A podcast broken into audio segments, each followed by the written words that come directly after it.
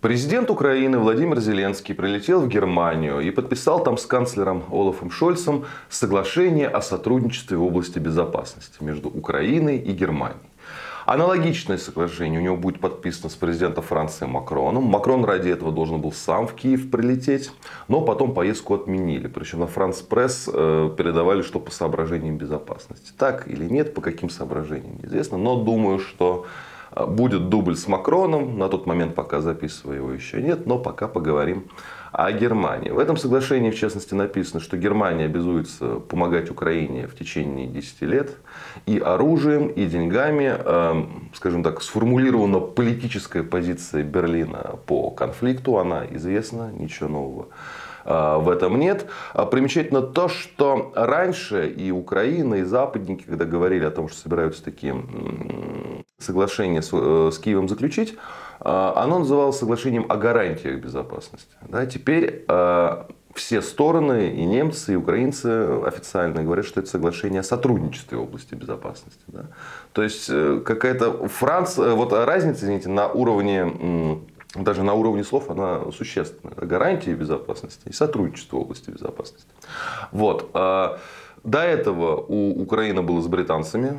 Там было по системе, которая частично перекочевала в немецкий договор, что если начинается какой-то конфликт, срочно собираем совещание, решаем, что делать. А в целом э, Британия будет Украине помогать, а оружие, говорю, ну как по немцам. И после этого, после этого подписания, Зеленский обратился по видеосвязи э, к Мюнхенской конференции по безопасности знаменитой. Сказал, что надо побеждать Путина во всем мире. То есть, не в смысле, э, э, Путин по всему миру в интерпретации Зеленским, это вот все плохие режимы, все плохие страны, да, которые нужно победить, они мешают жить странам хорошим. Ну, типа Германии, Украины, Соединенным Штатам. Ну, в общем, ладно, не так интересно, что он сказал. На самом деле, гораздо интересней было то, что сказано на той же самой площадке, на той же самой Мюнхенской конференции по безопасности 14 а, лет назад.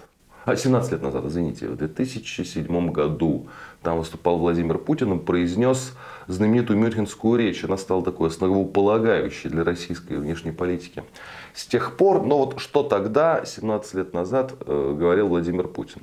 Он предупреждал он предупреждал, что э, сохранение э, мира с одним э, гегемоном, попытки сохранить мир с одним гегемоном обречены. О том, что мир становится многополярным, потому что страны третьего мира, бывшие так называемые, да, они развиваются, а некоторые развиваются не по дням, а по часам. Да. Он говорил, что политика США по выходу из договора по ПРО разрушает архитектуру безопасности в Европе. Да.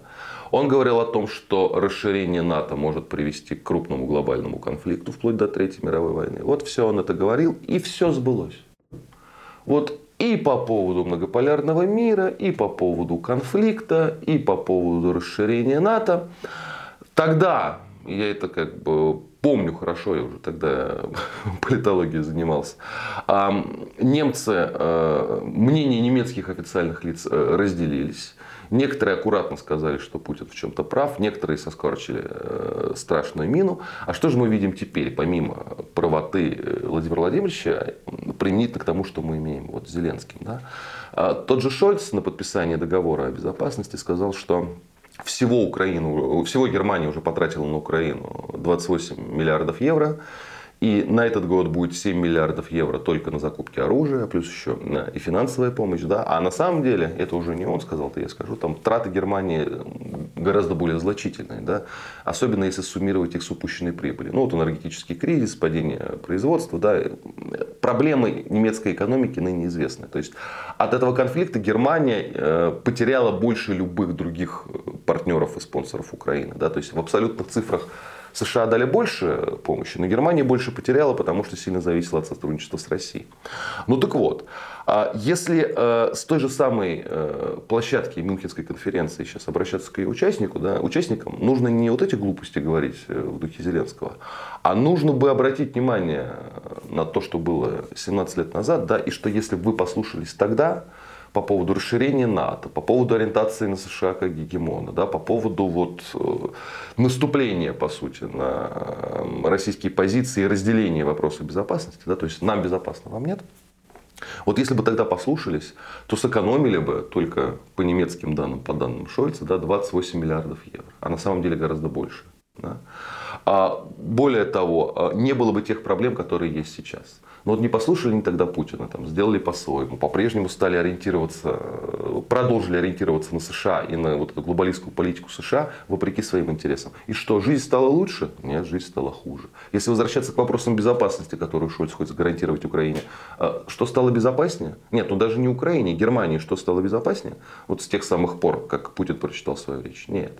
То есть, а, вот происходящее ныне, да, оно подсвечивает правоту Владимира Владимировича тогда как ничто, как никогда просто. Да? То есть и, и раньше было понятно, что он был прав, да? теперь вот тупому должно быть ясно. Но вместо этого Германия продолжает, ну, Германия, да, руководство Германии, продолжает ту же самую политику, которая была раньше, только еще хуже. Да? И по-прежнему надеется на то, что можно как-то эту ситуацию откатить назад да, и обеспечить Украине военную победу над Россией, да, что, понятное дело, невозможно.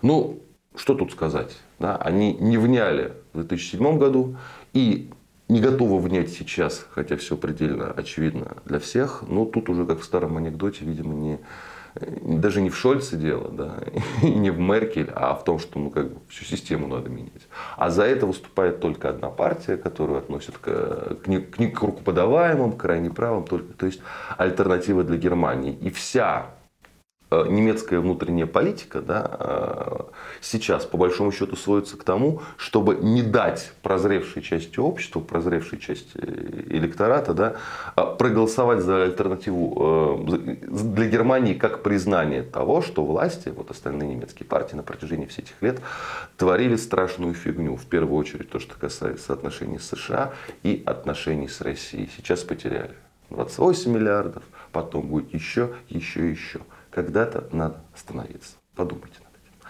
Будьте здоровы, подписывайтесь на наш канал и кому больше нравится в формате подкастов, в этом формате мы тоже есть.